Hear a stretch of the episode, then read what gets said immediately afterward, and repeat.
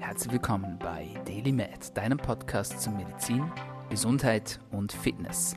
Du bist hier, weil du daran glaubst, dass Gesundheit das Wichtigste ist und sich durch deine täglichen Aktionen und Gedanken positiv beeinflussen lässt. Meine Freunde, herzlich willkommen zurück zur Show. Mein Name ist Dominik Klug. Und wenn du heute zum ersten Mal zuhörst, dann freut es mich besonders, denn dieser Podcast, er soll deine Gesundheit verbessern. Wir wollen, dass du besser, länger und vor allem auch gesünder leben kannst. Und zu diesem Zwecke haben wir jede Woche spannende Themen. Wir haben verschiedene Gesundheitsexpertinnen und Experten zu Gast. Und bevor wir ins heutige Thema einsteigen, die kleine Erinnerung, es gibt einen kleinen Deal hier bei uns, denn der Podcast ist nicht ganz kostenlos. Heißt das, ihr müsst was zahlen? Nein, das bedeutet es nicht, aber ihr sollt uns ein bisschen unterstützen, denn wir sind noch auf organische Reichweite angewiesen in diesem Podcast.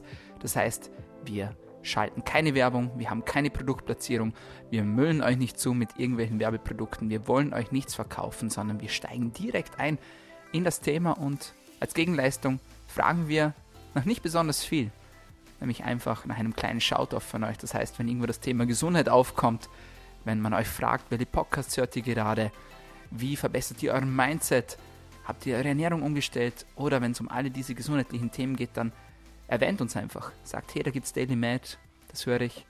Und das ist auch schon alles. Dafür ist und bleibt das Ganze hier kostenlos. Und heute habe ich ein besonderes Thema für euch. Und zwar sozusagen ein Wunschthema. Ich habe auf Instagram gefragt, ob ihr einen Audioabzug wollt von meiner ersten Keynote Speech, die ich bei den Bezauer Wirtschaftsschulen Entrepreneur Days halten durfte.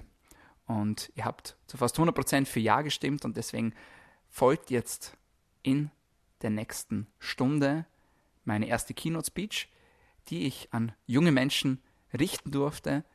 Das Thema war Ideen mit Leidenschaft umsetzen. Viel Spaß. Dann sage ich vielen Dank für die einleitenden Worte. Schönen guten Morgen und erstmals vielen Dank für die Einladung. Es freut mich sehr, dass ich heute hier sein darf und dass ich euch allen ja, etwas aus meinen bisherigen Projekten erzählen darf, dass ich euch etwas aus meinem Leben erzählen darf. Ich habe mir ganz lange Gedanken gemacht und habe eigentlich am Anfang gar nicht gewusst, wie ich das Ganze gestalten möchte, bin dann aber zu dem Schluss gekommen, dass ich euch anstatt aus meinen Projekten zu erzählen, einfach direkt aus meinem Leben erzählen möchte. Ich möchte euch von meinen Erfahrungen berichten. Ja. Ich möchte auch von meinen Fehlschlägen und meinen Fehltritten berichten, denn ich bin der Meinung, dass man auch aus den Fehlern von den anderen sehr, sehr, sehr viel lernen kann.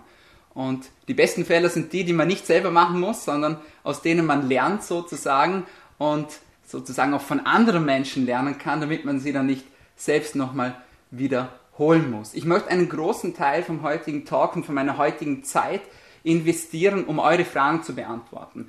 Ich weiß, ihr habt euch bereits vorab einiges schon überlegt und ich bin mir auch sicher, dass während dem Talk noch zwei, drei Fragen auftreten werden. Ich bitte euch, schreibt sie euch auf, behält sie im Hinterkopf und dann werden wir zwei Drittel der Zeit dafür verwenden oder ein Drittel der Zeit zumindest dafür verwenden, damit wir das Ganze auch interaktiv gestalten. Ja? Ähm, am Anfang möchte ich euch ein bisschen was über mich erzählen, aber nicht zu viel, denn heute soll es eigentlich um euch gehen und auch um eure Zukunft. Wer bin ich und wo komme ich her? Mein Name ist Dominik Klug und ich habe ein kleines Problem, nämlich ich kann mich aus fast nichts mehr aus meiner Kindheit erinnern. Es ist so schade, denn ich weiß, dass ich eine unglaublich schöne Kindheit hatte und ich frage dann immer meine Eltern, ja, wie war das früher und ähm, was war da und ich weiß das nicht mehr. Ich kann mich aber an eines noch ganz genau erinnern und zwar, dass ich immer, dass ich jemand sein wollte. Das war mir ganz wichtig. Ich wollte jemand sein und ich wollte einerseits etwas verkörpern, etwas darstellen, aber ich wollte auch etwas hinterlassen. Das war immer sehr wichtig für mich. Und ich sage immer zu meinen Eltern, ich möchte gerne einen Fußabdruck hinterlassen, denn irgendwann wird es, nicht, wird es mich nicht mehr geben und es wird uns alle nicht mehr geben. Und was schlussendlich übrig bleibt, ist die Arbeit, die wir gemacht haben, aber auch das Gefühl, das wir in anderen Menschen hinterlassen. Ja? Unser Lebenswerk existiert weiter Einerseits in Projekten, die wir umsetzen, andererseits aber auch in anderen Menschen, sei es in der Familie, aber auch tagtäglich im Austausch, wenn wir andere Menschen kennenlernen. Sei es die Kassiererin im Supermarkt oder sei es jemand auf der Straße, den wir nicht grüßen oder einfach anlächeln. Das sind so die kleinen Dinge, die es ausmachen und die Menschen, die werden vergessen, wie ihr heißt nach zehn Jahren, aber sie werden niemals vergessen, wie sie sich gefühlt haben, als sie euch kennengelernt haben und als sie mit euch gesprochen haben. Das ist das schlussendlich, was bleibt. Also mir war immer klar, dass ich etwas sein wollte, dass ich jemand sein wollte. Und als ich dann ungefähr so alt war wie ihr, ihr seid zwischen 16 und 19 Jahre alt, wenn man mich richtig informiert hat, da wusste ich eigentlich gar nicht mehr, was ich eigentlich tun sollte oder eigentlich tun wollte. Mir war nur klar, dass ich, dass ich, etwas, dass ich etwas hinterlassen wollte. Aber wie ich das Ganze anstellen würde, das war mir noch unklar. Zwei, drei Dinge weiß ich aber noch aus meiner Kindheit. Das erste ist, ich liebte es, Menschen zu helfen. Das war schon in der Schule so. Wenn es irgendwie um Hausaufgaben ging, war ich Ansprechpartner Nummer eins, weil jeder wusste, ich habe gern geholfen, ich habe gern die Hausaufgaben weitergegeben. Und für mich war das immer ein schönes Gefühl, wenn ich Dankbarkeit gespürt habe. Also wenn ich jemandem geholfen habe und anschließend hat sich dieser Mensch bei mir bedankt. Das war für mich sehr ein wertvolles Gefühl, ein schönes Gefühl und irgendwann habe ich fast eine Sucht nach diesem Gefühl entwickelt. Und manche Menschen sagen, dass es eigentlich extrem egoistisch ist, wenn man anderen Menschen hilft. Warum ist es extrem egoistisch, wenn man anderen Menschen hilft? Weil man sich schlussendlich selbst dadurch sehr, sehr gut fühlt. Und ich glaube, das ist auch ein Grund, warum dass wir gerne anderen Menschen helfen. Es geht natürlich darum, dass wir das Leben von dem anderen leichter machen, dass wir einen Impact haben auf ihn oder sie, aber schlussendlich geht es uns ja eigentlich auch gut dadurch. Und dieses Gefühl, dieses Gefühl nach Dankbarkeit und Dankbarsein, da habe ich irgendwie eine kleine Abhängigkeit dazu entwickelt.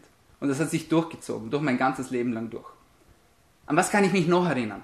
Ich kann mich erinnern, dass ich es geliebt habe zu sprechen. Ich war ein total komisches Kind, das werdet ihr noch also erkennen aus den weiteren Geschichten, die ich euch erzähle. Mein Großvater war ein großartiger Speaker. Und er war viel unterwegs, er war viel auf Bühnen, er hat viel gesprochen, hat die Leute unterhalten, er war extrem gut in dem, was er gemacht hat. Und ich habe versucht, bei jedem seiner Auftritte mit dabei zu sein. Und ich kann mich noch erinnern, wenn er fertig war mit seinem Auftritt, dann wollte ich auch unbedingt auf die Bühne. Ich war fünf, sechs, sieben Jahre alt. Für andere der größte Horror, auf eine Bühne zu stehen und etwas zu sagen. Public Speaking, ja, die größte Angst überhaupt kommt noch vor der Angst vor Spinnen und Schlangen. Und bei mir war das genau umgekehrt. Ich wollte unbedingt etwas sagen. Ich wollte auf die Bühne gehen. Ich wollte den Menschen etwas mitteilen. Und so war für mich auch klar, dass das irgendwo in meinem Leben einen Standpunkt haben sollte. Was wollte ich noch? Mir war es wichtig, etwas zu hinterlassen. Das habe ich euch schon mitgeteilt. Und ich habe das schon in der Kindheit gemacht, indem ich Sachen aufgeschrieben habe. Einerseits habe ich Kurzgeschichten geschrieben, ich habe Gedichte geschrieben, ich habe Tagebücher geschrieben. Das mache ich übrigens bis heute noch. Heute nenne ich es einfach ein Journal, in dem ich meine Ideen aufschreibe, um die soll es ja heute auch gehen, ähm, in dem ich meine Träume aufschreibe, in dem ich meine Ziele aufschreibe, meine Erlebnisse. Ähm, ich reflektiere sehr viel, ich überlege mir, was kann ich aus den Situationen lernen, was kann ich aus meinen Projekten lernen, die ich gemacht habe. Anyway, ich habe immer schon geschrieben und ich kann mich erinnern, ich habe in der Schule ein kleines Buch geschrieben und habe das dann versucht, an meine Mitschüler zu verchecken um 2 Euro. Damals viel Geld, was mir auch erfolgreich gelungen ist. Und also, was man da sieht, es war nicht nur der Drang, etwas zu schreiben und etwas zu hinterlassen, sondern da kam auch dieser Entrepreneur-Mindset schon ein bisschen raus. Also so ein bisschen, ja, Geschäftsmann-Modus, sage ich jetzt mal. Und das hat sich auch durchgezogen. Und alle diese Dinge, die haben mich begeistert, ja, das hat mich interessiert. Aber ich wusste nicht, wie ich es in einen Beruf integrieren sollte. Also stand ich da mit 18 Jahren, ich hatte keine Ahnung, was ich machen sollte. Beruflich zumindest mit meinem Leben. Aber ich wusste, dass ich jemand sein wollte. Meine Eltern hatten dann die Idee, ich sollte durch Jus studieren. Warum Jus? Sie haben gesagt, Dominik, du bist schlau, du kannst gut sprechen, Jus ist ein sicherer Job, aus dir wird ein hervorragender Anwalt oder ein hervorragender Richter. Aber ich sah mich irgendwie nicht so in dem Bereich. Ich sah mich nicht im, im Just-Studium oder als Anwalt oder als Richter. Das war mir irgendwie zu trocken und es, es, hätte mich, es hätte mich nicht erfüllt. Meine Eltern gaben mir die Idee, den Impuls. Aber ich habe die Idee nicht angenommen.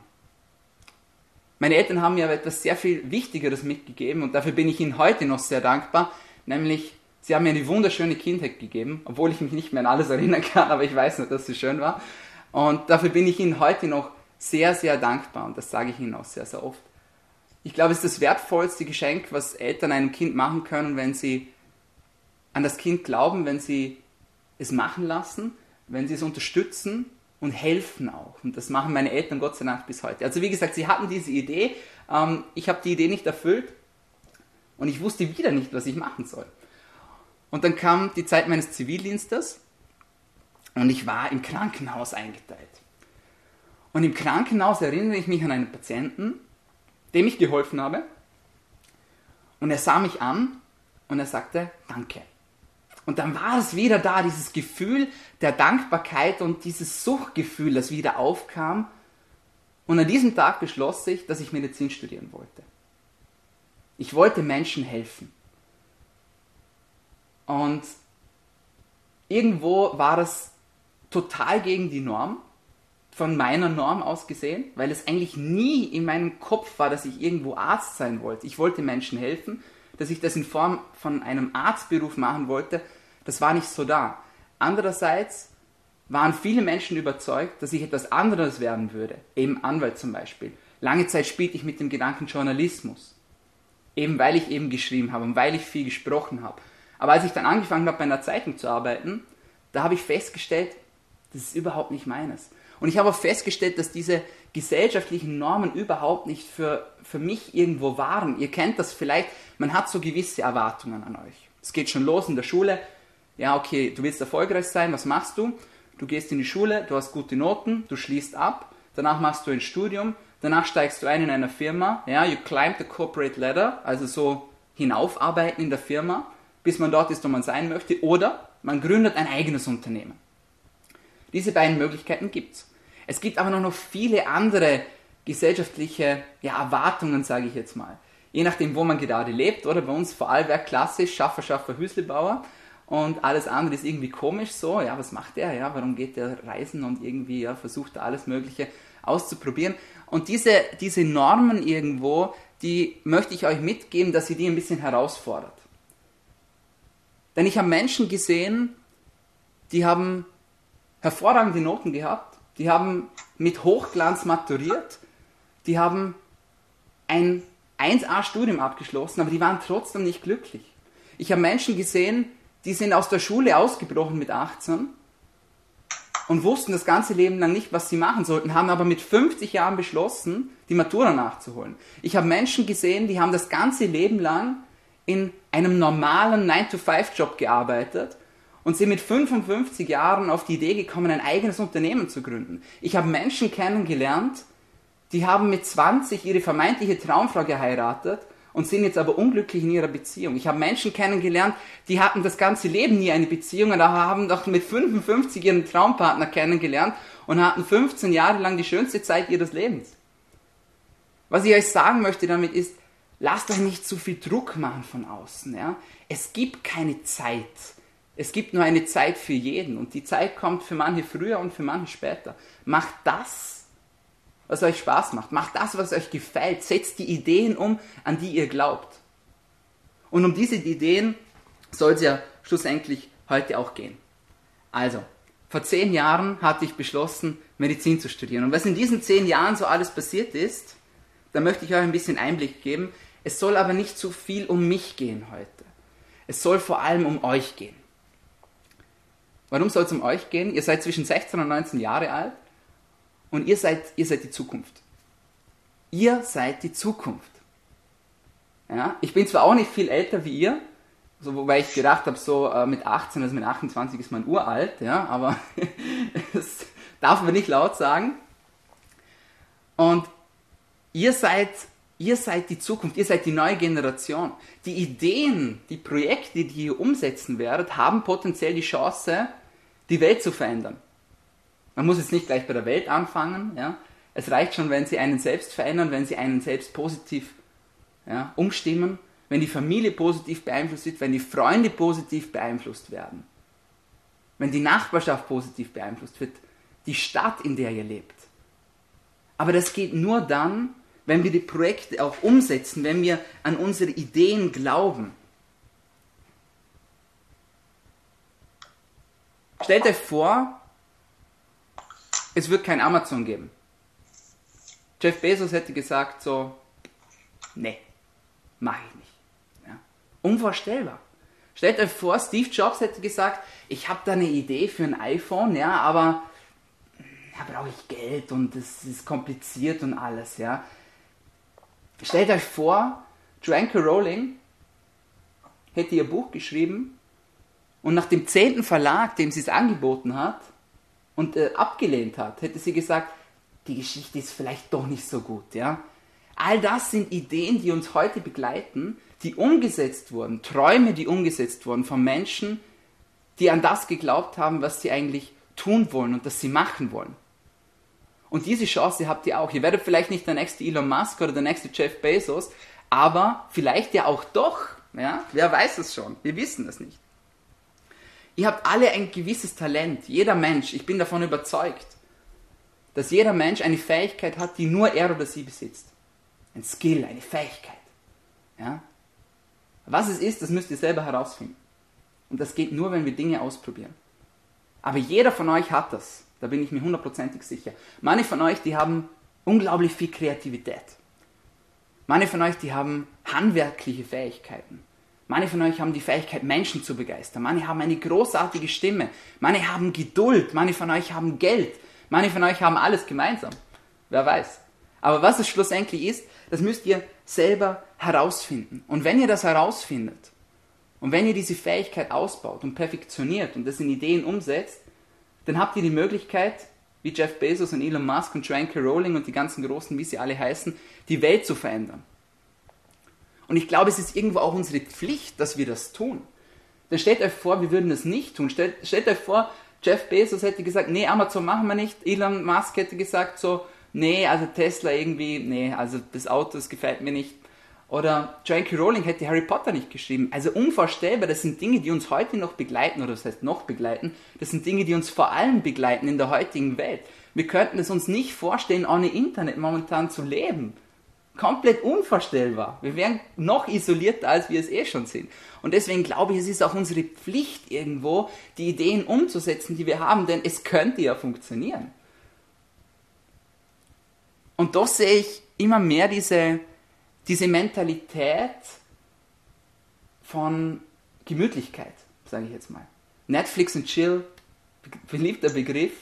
Und ihr dürft mich jetzt nicht falsch verstehen, ich, ich, ich mache das auch, ja, ich liebe das, ja, einfach mal Film anzuschauen, ja, gemütlich chillen, auf der Couch nichts zu tun, aber ich mache es nicht jeden Tag. Ich mache es vielleicht einmal pro Woche oder einmal alle zwei Wochen. Aber die restlichen Tage arbeite ich an, an mir und an meinen Projekten. Ich habe eine neue Idee, wie wäre es denn, anstatt Netflix und Chill, wenn wir zuerst unsere Ideen umsetzen, hart arbeiten, es versuchen, die Welt damit verändern oder vielleicht auch nur die Familie positiv verändern oder die Nachbarschaft oder was auch immer. Und chillen können wir danach ja immer noch. Was ist der reichste Ort der Welt? Das hat man mich mal gefragt. Und ich habe lange überlegt, so reichster Ort der Welt. Dann ist mir spontan Zürich eingefallen schweineteure Stadt. Ich habe in Basel auch lange gearbeitet, oder lange, vier Monate ist eigentlich nicht lange, aber es war trotzdem teuer. Pizza kostet 30 Euro oder Franken in dem Fall. Dann ist mir Oslo eingefallen, auch teuer. Letztes Jahr war ich in Dubai im Dezember, auch eine teure Stadt. Aber was ist der reichste Ort der Welt? Die Antwort hat mich erschüttert. Es ist der Friedhof. Auf dem Friedhof liegen alle Ideen begraben, die Menschen hatten, aber nicht umgesetzt haben.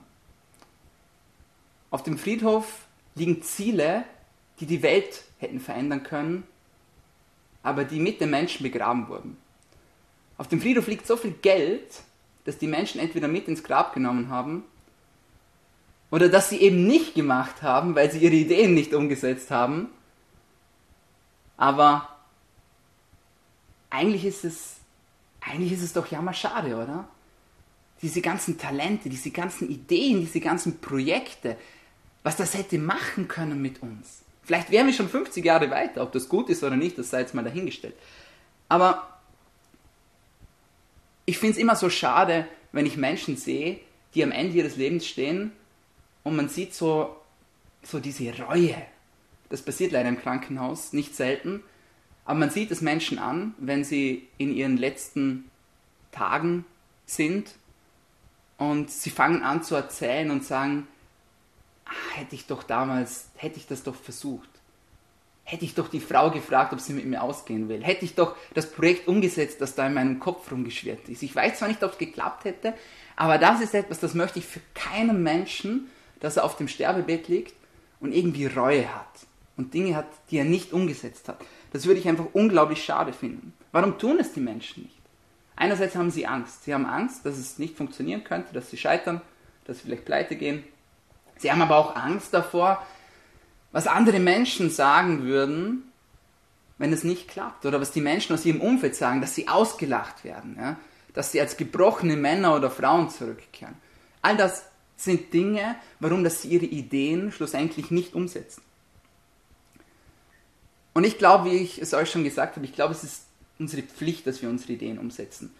Ich habe diese verrückte Vorstellung, die ist vielleicht ein bisschen extrem, aber ich habe sie halt, dass wir irgendwann auf unserem Sterbebett liegen und dann liegen wir da in unseren letzten Zügen und es kommen, es kommen Geister zu uns. Und zwar die Geister von den Ideen, die wir nicht umgesetzt haben.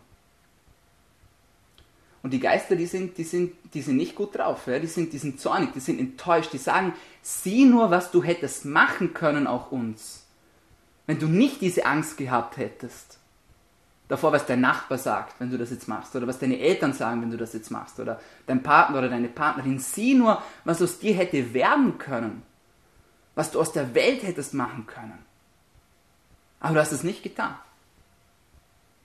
Und jetzt müssen wir, die Geister deiner Ideen, mit dir sterben. Wir gehen mit dir ins Grab. Und das nur, weil deine Angst größer war als der Glaube an dich selbst und an die Umsetzung von deiner Idee. Es gibt noch ein anderes Konzept dazu, das kommt nicht von mir, aber das habe ich von einem amerikanischen Geschäftsmann geklaut. Der hat gesagt, ich stelle mir vor, wenn ich sterbe, dass ich mein bestes Ich kennenlerne. Die beste Version für mich selbst, die ich hätte haben können. Die Sprachen, die ich hätte sprechen können. Den Körper, den ich hätte haben können, wenn ich immer fleißig Sport gemacht hätte. Die Beziehungen, die ich hätte haben können. Meine Stimme. Im besten Fall sieht diese Person genau gleich aus wie ich. Im schlimmsten Fall erkenne ich die Person gar nicht, weil sie überhaupt nicht so aussieht wie ich, weil sie überhaupt nicht so spricht wie ich und weil sie sich überhaupt nicht so verhält wie ich.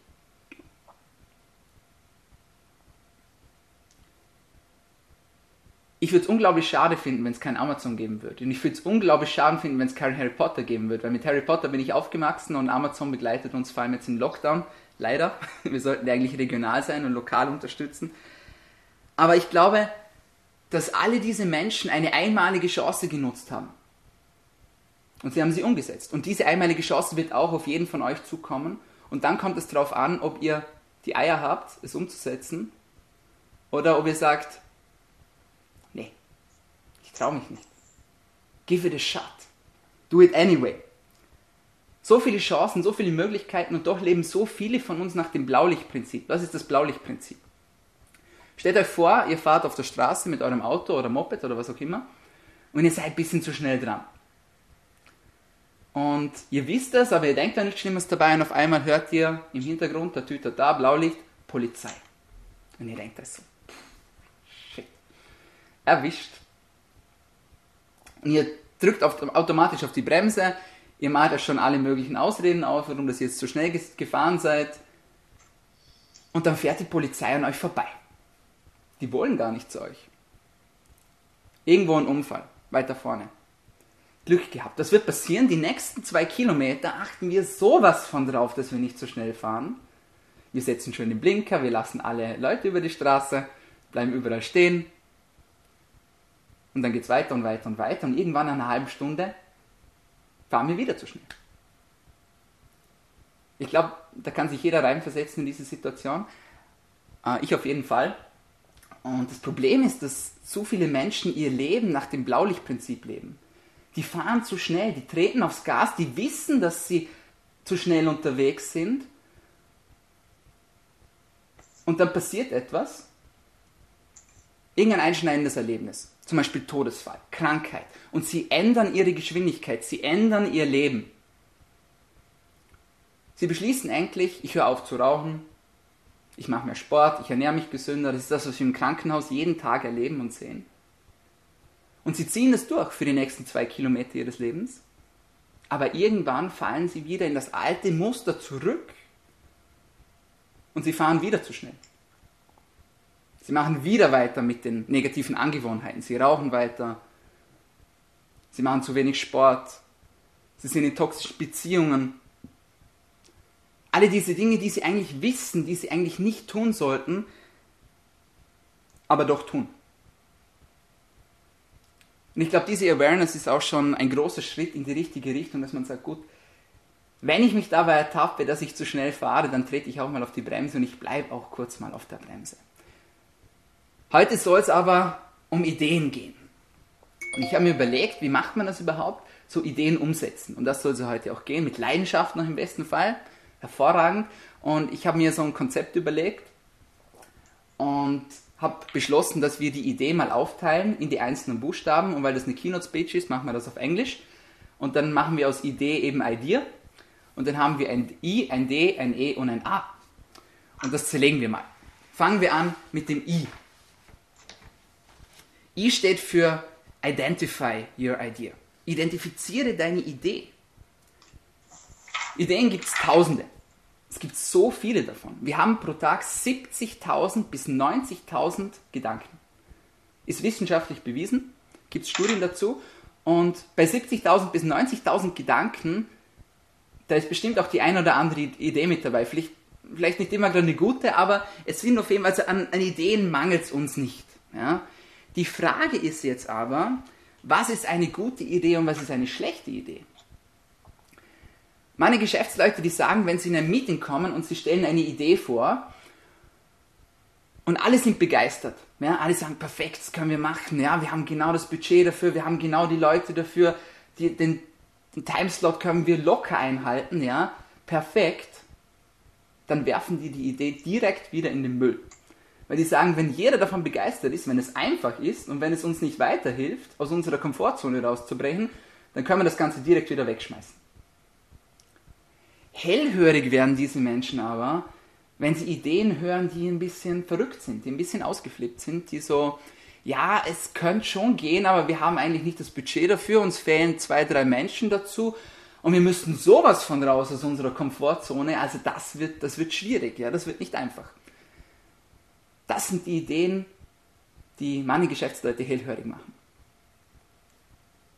Ich habe so die Erfahrung gemacht, dass ich Ideen akzeptiert habe oder begonnen habe umzusetzen, die zwei Charakteristika hatten. Erstens, sie haben mich begeistert. Ja, sie haben mich in der Nacht wach gehalten. Ich konnte nicht schlafen, weil ich so darüber nachdenken musste, wie ich das Ganze umsetzen konnte. Das war die erste Eigenschaft. Die zweite Eigenschaft war, sie haben mich zu Tode geängstigt. Denn ich wusste, ich gehe ein Risiko ein und ich wusste, wenn es nicht klappt, dann stehe ich vielleicht ganz schön blöd da oder verliere vielleicht Geld oder ja, verliere vielleicht sonst etwas noch viel Wichtigeres. Freundschaften, Familie, was auch immer. Und diese Kombination zwischen, ich bin so begeistert davon, ich kann kaum erwarten, es anzufangen, ich habe Angst davor, weil es mich komplett aus meiner Komfortzone rauslockt. Diese Kombination, die hat sich irgendwie so durchgezogen bei meinen Projekten. Und ich mache das Ganze noch nicht ewig lange. Aber das war so die Kombi, wo ich gesagt habe, wenn sowas auftritt, dann bleibe ich dabei und dann verfolge ich die Idee zumindest mal. Das Schöne ist, dass wir in einer Welt leben, die voller erfüllter Ideen ist. Wenn ihr euch mal umschaut, ich habe kurz einen Einblick in eine Klasse hier, jeder Stuhl, jeder Tisch, die Maske, die ihr trägt, ja, das, was auf eurem, auf eurem Whiteboard hinten drauf ist, die Lichter, die Schachtel, all das war irgendwann mal eine Idee. Ein Traum von jemandem. Und dieser jemand hat beschlossen, das Ganze umzusetzen. Wir leben in einer Welt voller erfüllter Ideen. Eigentlich ein schöner Gedanke, oder? 70.000 Gedanken am Tag und vielleicht ist nur einer dabei, der euch schlussendlich zu einer Idee verleitet, die ihr umsetzt. Aber welches ist jetzt das Ziel? Was ist, was ist die Idee, die man umsetzen soll? Wie gesagt, das Konzept, was für mich gut funktioniert hat, war diese Kombination aus Angst und Begeisterung. Aber für euch kann es vielleicht ganz was anderes sein. Ich kann euch aber mitgeben, zumindest, wenn ihr eine Idee habt, die euch nicht mehr aus dem Kopf geht, wo ihr eigentlich wisst, vielleicht ist es gar keine so gute Idee oder vielleicht wird es einfach extrem schwierig und ich habe gar nicht das Geld dazu oder sonst irgendwie, wenn es euch trotzdem nicht auf den Kopf, aus dem Kopf geht, wenn es euch wach hält in der Nacht, wenn ihr davon träumt, dann ist es wahrscheinlich eine Idee, die es wert ist umzusetzen. Noch ein kleiner Tipp. Setzt keine Idee um, die ihr gern habt. Warum sollt ihr keine Ideen umsetzen, die ihr gern habt? Weil ich der Meinung bin, dass gern haben und gern mögen schlussendlich nicht reicht. Stellt euch mal vor, eure Eltern würden euch nur gern haben. Ihr hättet einen Partner, den ihr nur gern habt. Ihr hättet einen Job, den ihr gern habt. Was passiert in den schlechten Zeiten? Glaubt ihr wirklich, eure Eltern haben euch gemocht, als ihr sie mal enttäuscht habt vielleicht oder als ihr mal was ausgefressen habt? Was das jetzt ist, das weiß jeder von euch selbst. Vielleicht habt ihr ein Auto kaputt gemacht oder sonst irgendeinen Scheiß gebaut, ich weiß es nicht, aber in dem Moment bin ich mir sicher, eure Eltern haben euch nicht gern gehabt, sie haben euch geliebt. Ihr habt euren Partner nicht gern, ihr liebt euren Partner. Denn nur wenn ihr ihn liebt, dann kommt ihr auch durch die schlechten Zeiten oder sie. Denn irgendwann kommen diese Herausforderungen. Und spätestens dann, glaubt mir, wenn ihr anfängt, eure Ideen umzusetzen, dann kommen auch die harten Zeiten. Wir sprechen nachher noch kurz ein bisschen mehr darüber. Etwas zu mögen reicht nicht. Die Liebe ist das, was es schlussendlich am Leben hält. Sowohl in der Beziehung, als auch in der Familie, als auch im Job, als auch bei der Idee. Und deswegen wählt keinen Partner, den ihr gern habt, wählt keine Idee, die ihr gern habt, wählt keinen Job, den ihr gern habt, sondern tut das, was ihr liebt. Jetzt werden manche sagen, hm, aber was ist, wenn es dann doch nicht hinhaut? Ja, ist dann blöd, wenn ich mich in die Idee verliebt habe oder in den Partner zum Beispiel. Ja, noch blöder. Aber auch in, mit den Ideen ist es so eine Sache, denn es gibt tatsächlich Ideen, die dann doch nicht umsetzbar sind. Und da muss man sich eingestehen, okay, ich bin auf dem falschen Weg und ich muss vielleicht umdrehen oder muss vielleicht eine neue Abzweigung wählen. Und wenn das dann passiert, dann muss man auch damit lernen, die Idee gehen zu lassen. Das heißt, verliebt euch in die Idee, aber verliebt euch nicht zu sehr in die Idee, denn wenn es dann doch nicht hinhaut, dann seid ihr nicht zu sehr enttäuscht davon. Es macht schon Sinn, mal einen Schritt zurückzugehen, wenn etwas nicht funktioniert. Versteht mich nicht falsch, ja? Man kann neue Abzweigungen wählen, man kann neue Kontakte knüpfen, man kann neue Ansätze probieren. Aber wenn man merkt, dass man etwas immer und immer und immer wieder probiert und es klappt halt jedes Mal nicht, nicht, nicht, dann macht es keinen Sinn, seinen Kopf wortwörtlich gegen eine harte Wand zu schlagen, wenn man weiß, dass es einfach nur weh tut und dass es nichts bringt. Jetzt kommt noch die große Frage, was tun wir denn, wenn wir überhaupt keine Ideen haben? Kann ja auch sein. Ich sage auch nicht, dass jeder jetzt rausgehen muss und die Welt erobern muss. Nee, nee, ganz im Gegenteil. Jeder hat seine, seine eigenen Ideen, seine eigenen Ziele. Und es müssen ja auch gar keine beruflichen Ziele sein oder finanziellen Ziele. Vielleicht hat jemand Ideen, um seine Familie zu verbessern zum Beispiel. Wunderbar. Erfolg hat eine Million Gesichter. Und ihr müsst dieses Gesicht für euch selber herausfinden. Für manche ist dieser Erfolg in Projekten, für anderen ist er in Geld, für andere ist er in der Familie, in andere ist er in Beziehungen, in Kindern. Was auch, was auch immer für euch Erfolg bedeutet, das ist schlussendlich euch überlassen. Aber ihr werdet Ideen haben und ihr werdet diese Ideen umsetzen müssen, egal ob ihr eine gute Karriere wollt oder ob ihr eine gute Beziehung wollt oder ob ihr eure Kinder gut erziehen wollt. Ideen sind das Um und Auf und sind Teil von allen diesen Bereichen. Also was tun, wenn man jetzt gar keine Idee hat? Kann ja mal sein, hatte ich auch schon. Flaute, nichts mehr im Kopf, alles leer und man weiß nicht mehr, wie, wie geht es denn jetzt eigentlich weiter? Und ich habe für mich persönlich herausgefunden, dass es dann das Beste ist, wenn man einfach mal einen Schritt zurückgeht und einfach mal was macht, was komplett aus der Norm ist, vielleicht einfach mal den Alltag unterbrechen. Ich war drei Monate reisen nach meinem Studium zum Beispiel, hat mir sehr gut getan. Allgemein beim Reisen habe ich sehr, sehr gute Ideen. So, wenn man weg ist, so neues Land, neue Gesichter, neue Menschen, neues Essen, neue Kultur, man kommt komplett weg, ja, dieses Detachment von seinem Alltag, ja, von diesem 0815, das man irgendwo alle jeden Tag erleben, ja, da kommt man weg davon und da finde ich oft neue Ideen. Ich finde aber auch neue Ideen, wenn ich in die Natur gehe zum Beispiel. wenn ich spazieren gehe, wenn ich Zeit mit meiner Familie verbringe, wenn ich Zeit mit meinen Eltern verbringe und aber auch interessanterweise, wenn ich in der Sauna sitze. Momentan schwierig in Corona-Zeiten leider, aber ich freue mich schon, wenn die Saunen wieder aufsperren, denn da habe ich tatsächlich immer sehr, sehr gute Ideen.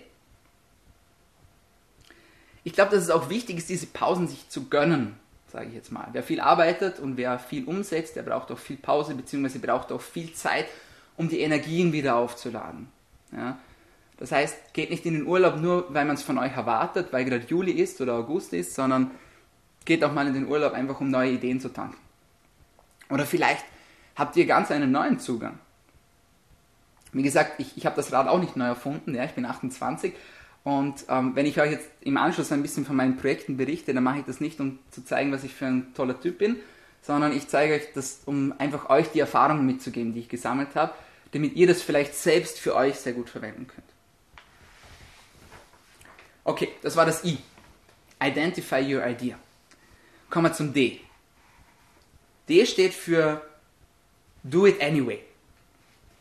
Ich schlage vor, wenn ihr eine Idee habt, dass ihr allen Menschen davon erzählt. Allen. Warum sollt ihr das machen? Dazu komme ich gleich in einer Sekunde, aber zuerst frage ich euch, was wird denn passieren, wenn ihr allen Menschen von eurer Idee erzählt? Wenn ihr allen Menschen davon erzählt, was ihr für eine verrückte neue Idee habt, da wird es Menschen geben, die werden euch kritisieren. Die werden sagen, du bist komplett verrückt, du bist ein Träumer. Das geht nicht, ja? Das ist unmöglich, ja? Es wird Menschen geben, die werden euch auslachen.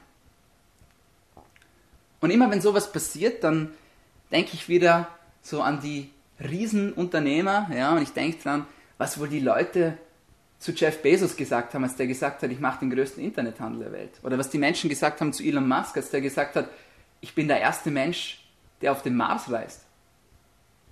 Oder was die wohl zu Joanne Rowling gesagt haben, die Verlage, die zehn Verlage, die Joanne Rowling abgesägt haben, ja, muss man sagen, weil sie nicht an Harry Potter geglaubt haben. Was haben die sich wohl dabei gedacht? Nur weil ein Mensch eure Idee kritisiert und euch auslacht, heißt es nicht, dass er euch damit kritisiert oder euch auslacht. Das ist das Wichtigste, das ihr euch merken müsst. Er kritisiert nicht euch, ganz im Gegenteil, er kritisiert sich irgendwo selbst. Was haben diese Menschen gemacht oder was haben die nicht mehr gemacht? Meistens sind es Menschen, die euch kritisieren und auslachen, die selbst einmal große Ideen hatten und Ziele hatten und Träume hatten, aber halt irgendwo verlernt haben, wie sie damit umzugehen sollen, also wie, wie sie damit umgehen sollen. Das sind Menschen, die haben vergessen, wie es sich anfühlt, an sich selbst zu glauben. Das sind Menschen, die vergessen haben, wie es sich anfühlt, wenn man sich mal ja, ein bisschen angreifbar macht, aber es trotzdem versucht, wenn man wenn, wenn, wenn die Stimme zittert, wenn man nervös ist und trotzdem spricht, weil man weiß, dass es richtig ist, oder wenn man etwas verfolgt, von dem man überzeugt ist. Und wenn dann die Menschen auf euch treffen, junge Generation, voller Ideen, ja, voller Enthusiasmus, voller Motivation, dann fühlt sich das nicht gut an für diese Menschen. Die werden zurückerinnert an die Zeit, in der auch sie jung waren und in der auch sie Ideen hatten und in der auch sie Träume hatten. Und dann werden sie daran erinnert, dass sie das Ganze nicht umgesetzt haben. Und das tut halt einfach mal Schweine weh. Also wenn sie kritisieren, dann kritisieren sie nicht euch, sondern sie kritisieren sich irgendwo selbst. Das ist das Erste, was ich euch mitgeben möchte. Das Zweite, was ich euch mitgeben möchte, der, der am Schluss lacht, der lacht immer noch am besten. Ja, also ich will nicht wissen, wie viele Menschen das unseren Amazon-Chef ausgelacht haben und Tesla und was weiß ich und Harry Potter. Ich glaube, die Menschen, die lachen jetzt mehr wie die anderen, aber in einem positiven Sinne auf jeden Fall. Also, do it anyway. Ja, und ich gebe euch jetzt zwei Beispiele auch aus meinem Leben, in denen ich das erlebt habe. Das erste war beim Teddybear Krankenhaus, das der Matthias vorher schon angesprochen hat. In der Einleitung, wir haben das Teddybear Krankenhaus in Fäkich umgesetzt. Wir haben es nicht erfunden, ja, wir haben es gesehen in, Fe äh, in Innsbruck und haben es als gut empfunden und haben beschlossen, wir wollen das Ganze nach Vorarlberg bringen. Ja, das war nicht nur ich, das war eine Gruppe von Menschen, ich durfte da Teamleader sein und wir haben beschlossen, dass wir dieses Projekt umsetzen. Für alle die, die das Projekt nicht kennen, Verzeihung, Das Teddybär Krankenhaus ist ein Charity-Projekt, bei dem Kinder ihre verletzten und kranken Kuscheltiere bringen können. Die überlegen sich vorab eine Krankheit für das Kuscheltier, bringen es ins Krankenhaus und dann gehen die verschiedenen Stationen durch und spielerisch erklärt man denen, was da so passiert in einem Krankenhaus. Ja? Also die Kinder, die sind unglaublich, die überlegen sich alles Mögliche. Ja? Also da ist alles dabei, von gebrochenen Herzen bis zu Krebserkrankungen. Sehr interessant, was die Kinder machen. Ja? Die Kinder prozessieren nämlich das, was sie zu Hause erleben und sehen und ähm, verarbeiten das sozusagen mit ihren Kuscheltieren weiter. Also wenn die wenn dann Teddybär Krebs hat, dann hat, kann man davon ausgehen, dass irgendein Familienmitglied zum Beispiel Krebs hat. Oder wenn die gebrochene Herzen haben, dann gibt es irgendwie Beziehungsprobleme in der Familie oder so. Wir hatten einmal ein Kind, das vergesse ich auch nie mehr wieder, das hatte ein blaues Auge und das hat gesagt, mein Teddybär ist krank, weil es der Papa geschlagen hat. Also die Kinder, die, die verarbeiten zum Beispiel auch Missbrauch in solchen Situationen. Und das Schöne ist aber am Teddybär Krankenhaus, dass man den Kindern die Angst vor dem Krankenhaus zu nehmen versucht, indem man, dass man mit ihnen die unterschiedlichen Stationen durchläuft. Man durchläuft spielerisch die verschiedenen Untersuchungen, die es so gibt im Krankenhaus. Und schlussendlich wird dann das Kuscheltier wieder gesund gemacht. Und das hat einen psychologisch sehr starken Effekt. Wir haben das auch in Studien untersucht und die zeigen ganz klar, dass man signifikant die Angst vor dem Arzt bzw. vor dem Krankenhaus bei den Kindern senken kann. Okay, also wir haben das gemacht, wir haben beschlossen, das tun wir und wir haben allen von den Idee erzählt. Und wir hatten so viele Unterstützer und so viele Supporter. Ja? Wir haben Sponsoren gewonnen, wir hatten große Unternehmen, die da eingestiegen sind, die daran geglaubt haben. Wir hatten aber auch Menschen, die uns ausgelacht haben und die gesagt haben, nee, niemals, wie wollt ihr das denn machen? Ja? Wir haben ein Projekt aufgezogen, beziehungsweise einen Projektplan gemacht für 700 Kinder in zwei Tagen und dafür hätten wir 150 bis 200 Freiwillige gebraucht. Ja, also das sind meistens Medizinstudenten oder Krankenpflegeschülerinnen und Schüler, die die Kinder da betreuen.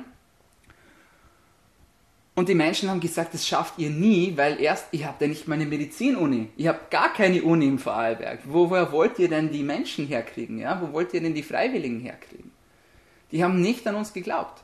Aber wir haben es trotzdem durchgezogen. Wir haben einfach ein bisschen weitergedacht und haben gesagt, okay, wenn es halt bei uns keine Uni gibt, Studenten gibt es ja genug, Gott sei Dank.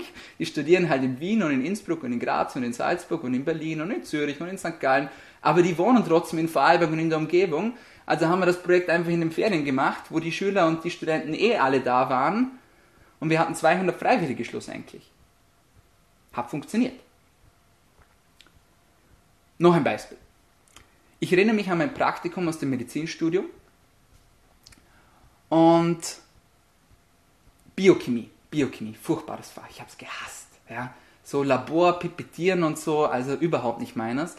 Aber da musste man halt durch. Ja? Und ich erinnere mich an ein Praktikum und ich habe was falsch gemacht und weil ich es falsch gemacht habe, musste ich nochmal von vorne anfangen. Das ist, echt ein Kack, ja. Also die ganzen Reagenzgläser und das Zeug, wenn man da einmal einen falschen Tropfen reinmacht, ja, dann macht es Puff und alles ist weg. Also ist echt, ist echt blöd. auf jeden Fall, ich habe es halt falsch gemacht und ich war schlussendlich der letzte Student im Raum. Weil ich die Aufgabe nochmal neu machen musste. Und wir hatten so Mentoren, ja, also das waren so, also das waren so Höhersemestrige, die uns halt begleitet haben in der Ausbildung bzw. im Praktikum und die hätten uns eigentlich helfen sollen. Und dann hatte ich eine Frage und ich habe da halt meinen Mentor gefragt und der hat halt die Augen verdreht. Hat auf, hat auf meinen Namen geschaut, oder? Also prinzipiell klug ist, ist kein guter Nachname, ja, wenn das immer alle denken, so Dr. Klug, voll gut und so, ist gar nicht gut, ja, weil die Menschen, die, die machen immer Challenges und so, ja, wie klug ist er denn wirklich und so. Egal, auf jeden Fall, der hat auf meinen Namen geschaut und meinte so, oh, ja, Nomen ist nicht immer Omen. Ja, also der Name sagt nicht immer aus, was man für Fähigkeiten hat, sozusagen, oder? Und ich habe mir nur gedacht, so, boah, ey, muss das jetzt sein, oder? Und ich glaube, wenn er mich heute sehen wird, und ich glaube nicht, dass ich irgendwie der Big Baller bin oder so, aber ich, ich glaube, dass ich mich ganz gut schlage für 28. Aber er wird sich wahrscheinlich heute auch überlegen, was er zu mir sagt oder was er zu jemandem sagt, der gerade ganz am Anfang steht. Vergesst das nie, ja. Jemand, der ganz am Anfang steht, der tut sich noch schwer und der ist noch in der Entwicklung und die Menschen soll man eigentlich ermutigen und nicht demotivieren. Also so zwei Beispiele aus meinen Projekten. Warum machen das die Menschen aber eigentlich? Warum, warum kritisieren die? Warum lachen die aus? Warum versuchen die Menschen zurückzuziehen, wenn die versuchen, aus der Norm auszubrechen? Es gibt eine Metapher, die das ganz schön beschreibt. Und diese Metapher ist Crabs in a Bucket, nennt sich das. Ja, also die Krabben im Korb. Wenn ihr am Meer seid und Krabben einsammelt und die in einen Eimer steckt oder in einen Korb steckt, was auch immer, dann schwirren die zuerst da unten rum, ja, und dann irgendwann kommt einer von den Krabben auf die Idee, aus dem Eimer auszubrechen. Der sieht oben das Tageslicht, der sagt, hey, da oben ist Freiheit, Leute, ja, das alte Leben, da können wir wieder zurück. Und der versucht, aus dem Eimer auszubrechen. Und was passiert? Die anderen Krabben, die ziehen den zurück. No shit, ja, also wirklich.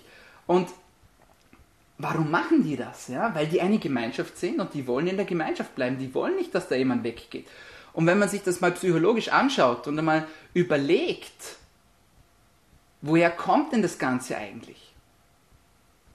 Da müssen wir zurückgehen in die Steinzeit und dann werden wir feststellen, wir Menschen, wir sind eigentlich Gesellschaftstiere. Ja? Wir leben immer in Gruppen. Wir haben immer schon in Gruppen gelebt. Das war extrem wichtig für uns in der Steinzeit. Denn wenn wir das nicht gemacht haben und einfach aus der Gruppe ausgebrochen sind und gesagt haben, so, ja, ich mache jetzt mein eigenes Ding, dann ist das nicht gut gegangen auf lange Zeit. Wir waren abhängig von der Gruppe, denn jeder hatte eine Fähigkeit oder einen Skill, der einzigartig war. Manche konnten besonders gut jagen, manche konnten besonders gut sammeln, manche hatten besonders gute Pflanzenkenntnisse, manche konnten die Kinder besonders gut hochziehen, aber insgesamt waren wir eine Gruppe und nur als Gruppe waren wir stark. Und wenn wir aus dieser Gruppe ausgebrochen sind, dann hat das, hätte das wahrscheinlich den Tod für uns bedeutet, aber auch für die Gruppe, weil denen schlussendlich die Fähigkeit gefällt hat. Heute ist das Ganze aber anders. Ja? Ich kann aus meiner Gruppe aus sozusagen ausbrechen, ich kann in ein anderes Land reisen, ich kann einen neuen Job dort bekommen, ich kann dort eine neue Familie gründen, ich kann neue Menschen kennenlernen, neue Freunde kennenlernen, ich kann mein ganzes Leben umstellen und auf einem anderen Kontinent, wenn ich will, neu anfangen. Theoretisch. Aber das Problem ist, unser Gehirn hat das noch nicht ganz gecheckt, zumindest nicht alle, ja, dass wir auch ausbrechen können in, aus den Normen, ohne dass wir dabei die ganze Gruppe gefährden oder dass wir dabei vielleicht jemanden umbringen. Und das ist noch ein Grund, der psychologisch tief, tief drinnen ist in unseren Köpfen und der halt weiterhin dafür verantwortlich ist, dass wenn man aus der Komfortzone rausbricht, wenn man etwas selbst umsetzen möchte, wenn man Ideen umsetzt, wenn man etwas macht, das total verrückt erscheint, das hat dazu führt, dass einen die Menschen wieder zurückziehen wollen in die Gruppe, in den Eimer oder in den Korb sozusagen. Ich erinnere mich an den ersten Tag von meinem Studium. 400 hochmotivierte Medizinstudenten und Studenten sitzen im Hörsaal, sind ganz gespannt und der Professor kommt rein. Und im ersten Vortrag sieht er uns an und sagt, sehen Sie sich genau um und schauen Sie sich die Gesichter von Ihren Mitstudenten und Studentinnen ganz genau an. Eine von der Person, die neben Ihnen sitzt, wird nächstes Jahr um diese Zeit nicht mehr da sein. Das nenne ich Motivation am ersten Schultag. Unglaublich, oder? Das ist genau das, was man hören will, so am ersten Tag vom Medizinstudium, so alles neu, so alles so, boah, und frisch aus der Schule und ich weiß nicht und überhaupt und jetzt irgendwie tote Menschen aufschneiden und so. Also irgendwie gar nicht, gar nicht toll so und dann noch sowas, ja. Das zweite, was er gesagt hat, war, das vergesse ich auch nie mehr wieder, wenn Sie hier sind, um Geld zu verdienen, dann gehen Sie am besten jetzt wieder. Denn Sie werden in der Medizin nicht viel Geld verdienen. Und zu den zwei Sachen möchte ich jetzt was sagen. Das erste, was ich gelernt habe in meiner Kindheit, das weiß ich auch noch, da bin ich meinem Papa sehr dankbar dafür. Denn mein Vater hat mich in den Kampfsport gebracht. Ich habe zwölf Jahre Judo gemacht und war national, international auf Wettkämpfen unterwegs. Ähm, und was er mir beigebracht hat, und das habe ich mir gemerkt, ist, er hat gesagt, Dominik, wenn du da rausgehst und wenn du kämpfst, dann merk dir eins, es ist erst vorbei, wenn es vorbei ist. Und da hatte er recht. Ich habe so oft erlebt, habe Kämpfe erlebt, nicht nur bei mir, sondern auch bei anderen. Da war alles klar. Da war alles klar. Ja? Und doch in der letzten Sekunde hat einer nicht aufgepasst und er wurde vernichtet. In der letzten Sekunde. Ich habe Sachen erlebt, wo ein Schwarzgurt gegen einen Orangegurt, also was Niedrigeres sozusagen, ja, gekämpft hat Und der Schwarzgurt hat verloren. Weil es erst vorbei war, als es vorbei ist. Und ich sage euch, das gilt auch für das Leben. Und das ist mir in diesem Moment Gott sei Dank eingefallen. Ich habe den großen Vorteil genossen, dass ich also zu dieser Competitiveness erzogen wurde. Ja? Also diesen, diesen Wettkampfgeist, den habe ich beibehalten. Nicht nur jetzt im Judo, sondern auch im Leben. Und ich habe mir gedacht, als der gesagt hat, ja, nächstes Jahr sind nur noch 50% von euch da, ich habe mir gedacht, es ist erst vorbei, wenn es vorbei ist. Und es ist ja auch tatsächlich so. Denn man kann ja nicht durchzählen und sagen, ja, du bist noch dabei, du bist nicht mehr dabei, du bist noch dabei, du bist nicht mehr dabei, du bist noch dabei, du bist nicht mehr dabei. Ja, das, das geht ja nicht, ja. Manche kommen später wieder dazu, manche steigen vorab raus, ja, weil sie merken, das ist halt doch nichts für mich, ja. Also, merkt euch das.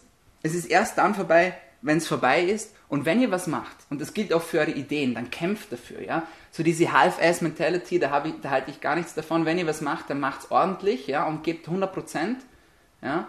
Aber gebt nicht auf, bevor es vorbei ist. Weil es ist erst vorbei, wenn es vorbei ist. Zu der zweiten Aussage. Bezüglich Geld. Da möchte ich auch noch ganz kurz was dazu sagen, weil es mir einfach auch wichtig ist. Und weil ich es immer wieder erlebe, dass das Geld so ein bisschen ja, verteufelt wird, sage ich jetzt mal. Wann ist Geld etwas Schlechtes geworden, frage ich mich. Und es muss schon länger her sein, denn wenn man sich mal so unseren, unseren Sprachschatz anschaut, ja, dann sehen wir eigentlich so Begriffe wie stinkreich, geldgeil. Ja. Es ist so, alles so negativ behaftet. Ja. Und diese Sprüche immer so, ja, also wenn man zu viel Geld verdient, dann wird man irgendwie, ähm, dann wird man irgendwie böse oder so, ja. Und das sieht man ja auch in den Filmen. Warum sind in den Filmen eigentlich immer die ganzen Bösewichte meistens so alte reiche Säcke, frage ich mich. Das verstehe ich nicht, ja. Ich, ich frage mich wirklich, wann Geld etwas Schlechtes geworden ist. Ja? ja, das Geld verändert dich zum Negativen. Ich, ich, ich halte da gar nichts davon. Ich sage immer, Geld bringt mehr von dem heraus, was bereits in dir drinnen ist. Wenn du ein guter Mensch bist, wenn du viel Gutes tust, wenn du viel Charity machst und so, dann wirst du auch mehr davon tun, wenn du mehr Geld hast. Wenn du ein schlechter Mensch bist und das Geld einfach nur raushaust für irgendwelche Sachen, dann wirst du das auch tun oder noch mehr davon tun, wenn du mehr Geld hast. Money doesn't change you. It just magnifies what's already in you. Und ich sag's euch, wenn ihr Ideen anfängt umzusetzen und Projekte anfängt umzusetzen, dann werdet ihr nicht selten Geld dafür brauchen.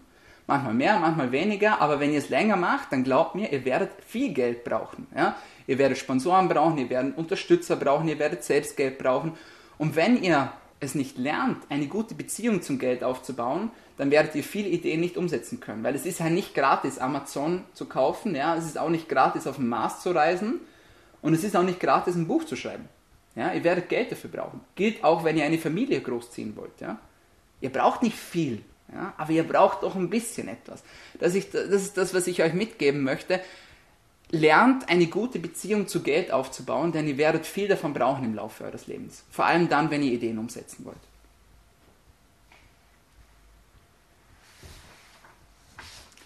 Jetzt zurück zu meiner Ursprungsfrage. Warum sollt ihr denn allen Menschen von eurer Idee erzählen, wenn die euch eh nur auslachen und kritisieren? Naja, es ist ja so, es gibt ja Gott sei Dank auch die schöne Seite der Medaille. Und ich habe etwas beobachtet, das mich fasziniert. Und das ist die Tatsache, wenn ihr eure Ideen Menschen erzählt und berichtet, dann wird etwas ganz, ganz Seltsames passieren, fast etwas Magisches schon, auf einmal tauchen die Menschen auf, die ihr braucht. Auf einmal lernt ihr Menschen kennen, die bereits getan haben, was ihr vorhabt und die euch helfen dabei. Ihr lernt Menschen kennen, die genau die finanziellen Mittel besitzen, die ihr braucht. Ihr lernt Menschen kennen, die genau die Fähigkeiten haben, die ihr braucht. Warum ist das so? Wie durch Zauberei tauchen auf einmal alle diese Menschen auf. Und das nur, weil ihr darüber sprecht? Es gibt ein Prinzip dahinter und dieses Prinzip ist zu einer Religion geworden. Das Prinzip nennt sich das Gesetz der Anziehung oder The Law of Attraction. Es gibt auch ein Buch dazu oder einen Film, für die von euch, die lieber Filme schauen als statt lesen. Das heißt The Secret, also das Geheimnis. Unglaublich lesens- und sehenswert. Der Film dauert nur eine Stunde, das Buch ist dünn. Gönnt euch das auf jeden Fall. Und es geht darum, also Gesetz der Anziehung habt ihr alle schon mal erlebt, bin ich mir sicher. Ihr kennt das vielleicht, wenn ihr gerade extrem an einen Menschen denkt und ihr denkt euch, den rufe ich jetzt an und dann greift ihr zum Telefon und auf einmal klingelt das Telefon und der Mensch ruft euch an, den ihr gerade anrufen wollt. Das ist das Gesetz der Anziehung zum Beispiel. Ja? Also im Prinzip kurz gefasst heißt das Gesetz der Anziehung nichts anderes, dass euch das Universum oder Gott oder Buddha oder Allah oder was das auch immer ihr auch glaubt, ja, euch dabei hilft, eure Ideen und Ziele umzusetzen, wenn ihr erstens daran glaubt und zweitens hart dafür arbeitet und drittens allen Menschen davon erzählt. Ich habe Dinge erlebt, das ist wirklich nahezu unglaublich. Ich gebe euch zwei Beispiele. Ja? Ich habe euch am Anfang vom Talk gesagt, dass ich so Tagebuch schreibe oder halt Journaling mache. Ja? Jeden Morgen schreibe ich meine Ideen auf, meine Ziele, was mir so durch den Kopf geht und auch meine Träume. Und ich habe mir aufgeschrieben vor ein paar Jahren, dass ich gerne mal einen Talk halten möchte bei TEDx. TED ist die größte Speaking Community der Welt. Da stellen Menschen ihre Ideen vor ja, und diese Ideen werden dann gefilmt auf einer Bühne und das wird online gestellt auf YouTube und veröffentlicht. Größte Speaking-Plattform der Welt. Riesending. Ja? Und ich habe das jeden Tag in mein Journal aufgeschrieben. Könnt ihr übrigens mal googeln oder in YouTube, da gibt es unglaublich viele coole Talks zu vielen, vielen Ideen. Und die dauern alle nur so zwischen 10 und 15 Minuten. Ich habe das aufgeschrieben und aufgeschrieben und aufgeschrieben und eines Tages öffne ich meinen E-Mail-Account und ich bekomme ein E-Mail von der TEDx-Community und die laden mich ein zu einem Talk. Die laden mich ein zu einem Talk zum Teddybär-Krankenhaus, zu dem Projekt, das ich euch vorher gerade berichtet habe. Und ich durfte dann tatsächlich auf der Bühne stehen, ein halbes Jahr später, und ich durfte meinen eigenen TED-Talk machen zum Teddybär-Krankenhaus. Ziel erreicht. Wie durch Zauberei. Zweites Beispiel. Ich wollte immer einmal ein Interview geben in einem großen lokalen Magazin. Und ein großes lokales Magazin, das mir immer schon sehr gut gefallen hat, war der Vorarlberger. Kennen vielleicht einige von euch. Ich habe das aufgeschrieben, jeden Tag. Eines Tages bekomme ich eine E-Mail von einer Redakteurin der Vorarlbergerin, ja, also nicht ganz das, was ich wollte, aber doch eigentlich schon, ja. Und die laden mich ein zu einem Interview, weil ich gerade mein zweites Buch veröffentlicht habe. Und ich saß bei denen auf der Couch und wurde interviewt. Ich habe mich dann zwar gefragt, warum eigentlich die Vorarlbergerin, ich bin ja eigentlich ein Mann, aber ist mir eingefallen, na gut, es gibt ja auch Frauen, die gerne über Männer lesen und nicht nur umgekehrt. Also das sind so zwei Beispiele. The Law of Attraction, ja, das Gesetz der Anziehung. Glaubt daran, erzählt den Menschen davon, arbeitet hart dafür und ich werde versprechen, wie durch Zauberei werden Dinge auftauchen, die euch dabei helfen werden, euer Projekt oder eure Idee umzusetzen. Apropos Idee umsetzen, Projekt umsetzen. Was ist der Unterschied zwischen einer Idee und einem Traum und einem Ziel? Denn eine Idee, an der ihr nicht arbeitet, bei der ihr nicht Menschen davon erzählt, ja, wo ihr nichts daran tut, dass es auch Realität wird, das bleibt eine Idee, das bleibt ein Traum. Und alleine durch Träumen können wir keine Projekte umsetzen. Wenn ihr aber eine Deadline setzt, wenn ihr euch ein Datum aufschreibt und sagt, bis dahin will ich meine Idee verwirklichen, bis dahin will ich mein Ziel verwirklichen, dann habt ihr wissenschaftlich gesehen bereits ein 30%ig höheres oder eine 30% höhere Chance, dieses Ziel zu erreichen. Wissenschaftlich bewiesen. Setzt euch Daten, setzt euch Deadlines, denn dann wird aus eurer Idee oder aus einem Traum ein Ziel. Kommen wir zum nächsten Buchstaben. Das E. I-D-E. E steht für Evolve. Also entwickle dich weiter. wenn du ein Angebot kriegst oder eine Chance bekommst, eine Idee umzusetzen und du weißt eigentlich gar nicht, wie das, wie das gehen soll, dir fehlen eigentlich die finanziellen Mittel dazu, du hast eigentlich gar nicht die Fähigkeiten dazu, dann rate ich euch, tut es. Tut es und findet auf dem Weg dabei heraus, was ihr eigentlich machen sollt. Ist mir auch schon passiert. Ich habe zum Beispiel Angebote bekommen zu unterrichten. Für Fächer, die ich selbst zwar ja, sage ich jetzt mal, mit denen ich zwar zu tun hatte, aber die ich nicht studiert hatte sozusagen. Also habe ich die Fächer selbst vorab studiert und konnte sie dann weiterleiten oder weitergeben. Und das war doppelt positiv für mich, denn ich habe was dabei gelernt und die Menschen danach, die haben auch was dabei gelernt. Ich musste es mir zwar selbst vorerst beibringen, aber ich habe mich schlussendlich extrem weiterentwickelt. Und das möchte ich euch auch mitgeben. Ihr werdet in eine Situation kommen, wenn ihr Ideen umsetzt, bei der ihr euch weiterentwickeln müsst. Ihr müsst es tun. Ich investiere jedes Jahr mehrere tausend Euro in meine Weiterentwicklung. Mit 18 konnte ich das auch noch nicht, ja, da hatte, da hatte ich das Geld noch nicht so, aber mittlerweile habe ich Gott sei Dank die Möglichkeit, dass ich auch sehr viel in mich selbst investieren kann und ich tue das auch bewusst jedes Jahr. Ich fahre auf Kongresse, ich fahre auf Fortbildungen, ja, ich habe auch Menschen, die, die mir das teilweise finanzieren und zahlen, Gott sei Dank. Da bin ich sehr dankbar dafür. Aber teilweise gebe ich auch selbst sehr viel Geld dafür aus. Ich habe zum Beispiel letztes Jahr, ähm, als der erste Lockdown angefangen hat, beschlossen, dass ich eine Ausbildung zum ganzheitlichen Gesundheitscoach machen möchte. Und habe online eine Ausbildung gemacht, die ich dann im Dezember letztes Jahr abgeschlossen hatte. Bin jetzt zertifizierter Gesundheitscoach. Ich lese extrem viel. Ja? Also ich gebe im Jahr sicher 1000 Euro für Bücher aus. Und das müssen nicht alle, ich, ich will ja jetzt nicht wieder sagen, ja, ihr müsst jetzt jeden Tag irgendwie ein Buch lesen oder so, ganz im Gegenteil. Ihr könnt auch Hörbücher hören oder Podcasts hören oder was auch immer. Das Wichtigste ist aber, dass ihr nicht stehen bleibt. Evolve, entwickelt euch weiter. Ja? Lest, hört Podcasts, hört Interviews, interviewt selber andere Leute, lernt dazu. Nur wer sich weiterentwickelt, der kann auch das Beste aus sich selbst machen. Wer sich nicht weiterentwickelt, der bleibt stehen. Und wer stehen bleibt, der fällt nicht mehr auf. Und wer nicht mehr auffällt, der fällt schlussendlich weg.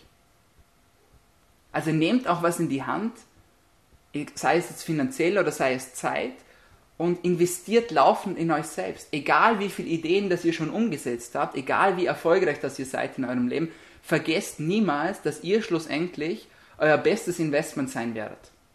Ja? Und scheut euch nicht davor, dazu auch was zu riskieren. Denkt an die Raupe. Ja? Was macht die Raupe? Irgendwann verpuppt sie sich, sie geht ins Kokon und dann wird daraus der Schmetterling, oder? Die Raupe muss sich verändern, damit sie die beste Version von sich selbst werden kann. Sie hat gar keine andere Wahl und bei uns Menschen ist es eigentlich nicht viel anders. Und was wird denn passieren, wenn ihr Projekte umsetzt, wenn ihr Ideen umsetzt? Das wird was machen mit euch, glaubt mir das. das ihr werdet euch verändern. Auf einer mentalen Ebene, ihr werdet euch psychisch verändern, ihr werdet euch aber auch körperlich verändern. Ihr werdet eure Art verändern, wie ihr sprecht, wie ihr mit Menschen kommuniziert. Und dann werden Menschen auf euch zukommen, die euch länger nicht mehr gesehen haben und die werden euch anschauen und die werden sagen, du hast dich aber verändert. Ja, Gott sei Dank haben wir uns auch verändert, ja. Das ist das, was uns ausmacht als Menschen schlussendlich. Das ist der Grund, warum wir so viele, viele Jahre überlebt haben. Wir sind das einzige Tier, das sich so gut an Veränderungen anpassen kann wie kein anderes. Wir müssen uns verändern. Gerade jetzt, ja, Corona-Zeiten. Wir haben uns verändert, ja. Glaubt ihr, dass wir vor 100 Jahren es geschafft hätten, dass wir uns eingesperrt hätten, ja? das wäre eine andere, andere, also es wäre eine andere Zeit gewesen, ja. Und ich, natürlich, es gibt auch Menschen vor uns, die hatten ganz andere Herausforderungen, Krieg etc. Ja, ich will das gar nicht, ich will jetzt gar nicht sagen, dass wir es irgendwie besonders schwer haben oder so, aber ich will euch klar machen, dass wir laufen uns verändern müssen, damit wir überleben. Das ist unsere einzige Möglichkeit, das ist unsere einzige Chance. Veränderung ist in diesem Fall etwas sehr Positives. Und immer wenn euch jemand etwas anderes sagen möchte, dann denkt an den Schmetterling. Kommen wir zum letzten Buchstaben. Wir hatten das I, wir hatten das D, wir hatten das E und jetzt kommen wir zum A und schließen somit das Idea-Konzept ab. A steht für Adapt to Change. Pass dich an an Veränderungen. Weil es wird nicht immer alles so laufen, wie ihr es gerne hättet. Ganz im Gegenteil. Es wird Situationen geben, da werdet ihr euch denken, ne, das war's. Ich hau alles hin. Ich war selbst in der Situation. Und ich möchte euch jetzt hier im letzten Buchstaben sozusagen einfach auch ein paar Dinge erzählen, die ich so noch nicht erzählt habe. Und damit ihr auch seht, dass nicht immer alles Gold ist, was glänzt. Ja? Ich kann mich zum Beispiel erinnern, als ich, als ich mein Studium abgeschlossen hatte und ich habe mich für meinen vermeintlichen Traumjob beworben. Ich war mir so sicher, dass ich den kriegen würde. Das war, es war quasi eingetötet, sozusagen. Und was ist passiert? Ich habe eine Absage gekriegt. Ich habe eine Absage gekriegt von der Abteilung, von den Unternehmen, von dem, was eigentlich klar war, und zwar für alle Beteiligten, dass ich dort anfangen werde zu arbeiten. Und ich war am Boden zerstört. Ich war, ich war fix und fertig. Ich konnte mir das nicht erklären. Ich habe mir gedacht, was habe ich denn jetzt falsch gemacht? Ja? Das war doch schon ausgemacht. Und ich war kurz davor, alles hinzuschmeißen. Und habe es dann aber Gott sei Dank doch nicht gemacht. Und habe dann schlussendlich ein Unternehmen gefunden oder eine Abteilung gefunden, ähm, in der ich jetzt so sehr glücklich bin. Und in der ich niemals gelandet wäre und niemals die Vorteile genossen hätte, die ich jetzt genieße, wenn ich den ursprünglichen Job bekommen hätte. Da sind wir wieder beim Punkt. Ja? Es ist erst dann vorbei, wenn es vorbei ist. Das gilt übrigens auch für alle Verträge, die ihr zum Beispiel mal unterzeichnet, wenn ihr Ideen habt oder wenn ihr große Projekte macht. Mein Mentor hat immer gesagt, Dominik, es ist erst dann fix, wenn die Tinte getrocknet ist auf dem Papier, also wenn der Vertrag unterschrieben ist. Und dann habe ich vor nicht allzu langer Zeit etwas erlebt und ich habe nämlich erlebt, dass ein Vertrag nicht aufgegangen ist, obwohl er bereits unterschrieben war. Das hat einerseits mit der Corona-Krise zu tun, hatte aber auch noch mit ein paar anderen Dingen zu tun, auf die ich jetzt hier nicht näher eingehen möchte. Aber es hat mich auch wieder schockiert und es hat mich auch zerstört, weil ich so davon überzeugt war, dass das ganze Projekt aufgeht. Und es ist es dann halt doch nicht. Und deswegen habe ich dieses Sprichwort so, es ist erst vorbei, wenn die Tinte getrocknet ist, ein bisschen umgeändert. Und ich sage euch, es ist erst dann fix, wenn euer Produkt im Regal steht. Es ist erst dann vorbei, wenn es wirklich vorbei ist. Anderes Beispiel. Ich bin durch die einfachste Prüfung im Medizinstudium durchgefallen. Vermeintlich einfachste Prüfung, ja. Ich kann mich erinnern, Prüfung stand an, so, ja, wie viel muss ich lernen? Alle so, ja, easy Dominik, ja, ist die einfachste Prüfung von allen, ja. Total unterschätzt, nicht gut vorbereitet, angetreten, zack, fünf durchgefallen. War nicht angenehm, ja. Also, vor allem, wenn man der einzige Student ist aus seinem Jahrgang, der da durchfällt. Aber es passiert halt mal. Ist übrigens nicht die einzige Prüfung, durch die ich durchgefallen bin im Medizinstudium. Meine erste große Abschlussprüfung 5. War richtig beschissen, weil ich war ein, ich war ein Einserschüler in der Schule, ich, hatte im, ich war immer Klassenbester. Und man geht so mit diesem Bewusstsein ins Studium, dass sich das nicht ändern wird, ja, wenn man das sein ganzes Leben war. Und man kommt dann schnell runter von seinem hohen Ross, wenn man durch die ersten Prüfungen durchfällt, obwohl man davor immer nur Einsen geschrieben hat. Aber auch das passiert. Ja. Ich bin durch meinen Sezierkurs durchgefallen einmal. Ich musste nochmal neu antreten. Es wird nicht immer alles so laufen, wie ihr es gern hättet. Ich musste Veranstaltungen absagen, weil zu wenig Teilnehmerinnen und Teilnehmer da waren, sowohl online als auch offline. Es wird nicht immer alles so laufen, wie ihr es gern hättet. Wir haben Veranstaltungen umgesetzt. Anderes Beispiel, ja, Poetry Slam. Ja, ich habe mit einem alten Bekannten ein Projekt umgesetzt, eines Poetry Slams. Das kennen vielleicht manche von euch. Das ist eine Spoken Word Competition. Das heißt, jemand steht auf der Bühne, trägt einen Text vor unterhaltsam, ja, Entertainment und da wird dann danach bewertet. Also ungefähr so ähnlich wie ihr, wie hier, nur dass ihr mich nicht mit Punkten bewerten am Schluss. Aber wir hatten diese Idee, einen medizinischen Poetry Slam umzusetzen. Und als wir das Ganze das erste Mal gemacht haben, war alles organisiert, ja, erster Saal, 200 Menschen und so. Und zwei Tage vor der Veranstaltung sagen uns zwei von sechs Speakern ab. Krank fallen beide aus, ja, haben beide keine Stimme, unmöglich aufzutreten, ja. Und wir stehen vor der Herausforderung, dass wir zwei Tage vor der Veranstaltung, bei der wir eh schon alle Hände voll zu tun hatten, ja, Organisation, Dekoration etc., wir mussten zwei neue Speaker organisieren. Aber wir haben es geschafft. Wir haben nicht aufgegeben. Es wird nicht immer alles so laufen, wie ihr euch das vorstellt. Wir haben es durchgezogen. Und was ist dann passiert? Wir waren happy, wir waren ausverkauft, wir waren knapp im Plus, ja, also gerade so, dass die Ausgaben gedeckt waren. Und dann ist der, äh, der Veranstalter, nee, nicht der Veranstalter, sondern derjenige, der den Raum vermietet hat, ist auf die glorreiche Idee gekommen, dass er uns noch zusätzliche Kosten verrechnen könnte. Das heißt, er hat uns angefangen, jeden Stuhl zu verrechnen. Der hat uns die Putzkosten extra verrechnet. Der hat gesagt, hey, ihr brauchtet ja Licht. Habe ich ja ganz vergessen. Ja, natürlich brauchen wir Licht. Warte schon mal eine Veranstaltung, in der es dunkel war Außer bei diesem Dark Dinner, ja, das gibt's ja, aber mittlerweile auch nicht mehr seit Corona. Auf jeden Fall standen wir schlussendlich da und wir hatten statt Plus Minus. Wir waren am Boden zerstört. Es wird nicht immer alles so laufen, wie ihr euch das gerne vorstellen würdet. Wir haben trotzdem weitergemacht und haben nicht aufgegeben und zwei Jahre später haben wir das Ganze wieder gemacht. Diesmal aber viel größer und wir konnten den größten Poetry Slam Österreichs auf die Beine stellen und das größte medizinische Infotainment-Event Europas. 600 Menschen, ausverkauft, wunderschöner Abend. Wir haben 4000 Euro gesammelt für Charity-Zwecke.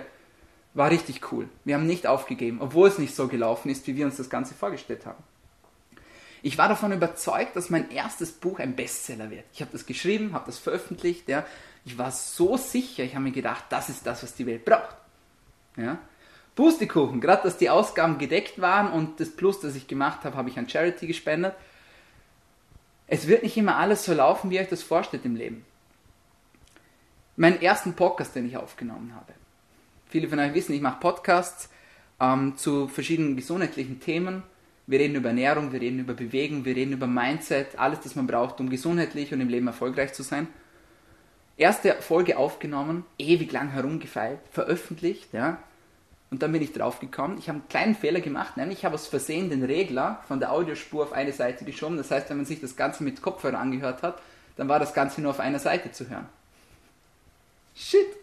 Ich habe es drinnen gelassen und zwar extra, weil ich zeigen wollte, wie der Unterschied von der Qualität sich entwickelt, von der ersten bis zur hundertsten Episode, die übrigens dieses Jahr erscheinen wird. Ja?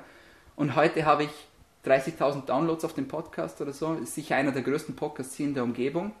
Ich kenne die anderen Zahlen nicht ganz genau, aber es ist gut gegangen, aber es ist nicht so gegangen, wie ich es mir vorgestellt habe. Ja? Noch ein Beispiel. Ich habe ein Fitnessprogramm gemacht, das nennt sich 75 Hard. 75 Hard, eines der härtesten Programme der Welt, bei dem man verschiedene, verschiedene Herausforderungen meistern muss. Unter anderem zweimal am Tag Sport machen, ja, ein Workout davon draußen, bestimmte Ernährung durchziehen, man muss gewisse Anzahl von Seiten lesen pro Tag, man muss 3,75 Liter Wasser pro Tag trinken, man muss gewisse Businessaufgaben meistern. Eine unglaublich anstrengende Zeit in meinem Leben. Also man macht das Ganze 75 Tage, deswegen heißt es 75 Hard, ohne Unterbrechung. Und ich habe so viel gelernt in dieser Zeit, so viel gelernt, dass ich schlussendlich der Meinung war, ich ziehe das Ganze weiter und es gibt eine Fortsetzung von dem Programm, die nennt sich dann Phase 1, die ist dann noch eine Stufe härter und ich bin dreimal gescheitert an der Phase 1. Ich bin dreimal angetreten, habe es dreimal nicht geschafft. Und erst beim vierten Mal hat es dann geklappt. Es wird nicht immer alles so laufen, wie ihr euch das Ganze vorstellt. Ja. Aber ich bin davon überzeugt, dass alles aus einem bestimmten Grund passiert und dass man schlussendlich aus jedem Erlebnis was lernen kann, egal ob es positiv oder negativ ausgeht. Denn auch aus den Fehlern lernt man. Ich hoffe, ich habe euch das heute irgendwie vermitteln können, dass nicht immer alles Gold ist, was glänzt, auch wenn es nach außen so scheint. Und dass die Rückschläge ja, genauso wichtig sind wie die Erfolge. Denn wenn es keine Rückschläge geben würde, dann hätte man nur Erfolg und dann würde man gar nicht mehr wissen, wie gut dass es sich anfühlt, wenn etwas funktioniert. Jetzt bin ich am Ende meines Talks und ich möchte euch zum Schluss noch was mitgeben. Und zwar immer, wenn ihr gerade vor Herausforderungen steht. Ja, wenn ihr gerade eine Idee umsetzen, das läuft nicht gerade so, wie ihr euch das Ganze vorstellt. Wenn ihr Rückschläge habt, wenn ihr Fehltritte macht etc., dann seid euch bewusst, dass es vielen anderen Menschen auch so geht. Das ist das Erste. Und seid euch bewusst und seid auch dankbar dafür, dass ihr keine Insekten seid, sondern Menschen. Warum keine Insekten? Die Insekten, die können sich nicht aussuchen, wo sie, wo sie drauf sitzen. Ja? Denkt mal eine Fliege, was macht eine Fliege, wo sitzt die sich hin? Auf die Scheiße setzt sie sich hin. Sie kann gar nicht anders. Ja, die Fliege, die, die fliegt auf die Scheiße. Okay, ab und zu fliegt sie auch auf uns drauf, aber das hängt hoffentlich nichts damit zu tun. Ja, aber auf jeden Fall die Fliege, die, die hat dazu, die, die kann gar nicht anders, auch wenn sie wollen würde. Ja, die fliegt auf den Kuhfladen oder was auch immer. Ja, was macht die Biene? Ja, die Biene, die fliegt dorthin, wo es schön ist, wo es warm ist, wo es bunt ist. Ja, Blumenwiese, schön, oder? Die Biene, die kann gar nicht anders. Die würde nie auf die Idee kommen, sie auf den Kuhfladen zu sitzen. Ja, das macht die nicht. Ja, die können sich das nicht aussuchen, aber wir können das. Und ich empfehle euch, ja, wenn ihr in eine Situation gelangt, bei der es hart wird, dann entscheidet euch jedes Mal dazu, eine Biene zu sein und keine Fliege zu sein. Denn es wird das Leben so viel, so viel angenehmer machen und so viel schöner machen. Und dann werdet ihr schlussendlich auch eure Ideen umsetzen, eure Projekte umsetzen, eure Ziele umsetzen und euren ganz persönlichen Fußabdruck hinterlassen. Ja, das war's von uns für heute bei DailyMed, deinem Podcast zum Medizin, Gesundheit und Fitness. Heute mit einem etwas anderen, spezielleren Thema. Nichtsdestotrotz hoffe ich, dass ihr etwas Neues dazulernen konntet, dass es euch gut gefallen hat. Wenn es euch besonders gut gefallen hat, dann vergesst nicht, uns zu abonnieren. Wir sind auf allen gängigen Podcast-Kanälen vertreten. Ihr könnt uns auch gerne ein Like oder einen Kommentar hinterlassen oder was uns am allermeisten bringt, einen kleinen Review hinterlassen auf iTunes oder auf Spotify, je nachdem. Oder ihr markiert uns einfach at Klug auf Instagram. Das freut mich auch immer sehr. Und dann sage ich auch schon vielen Dank fürs Einschalten und bis zum nächsten Mal. Bleibt gesund.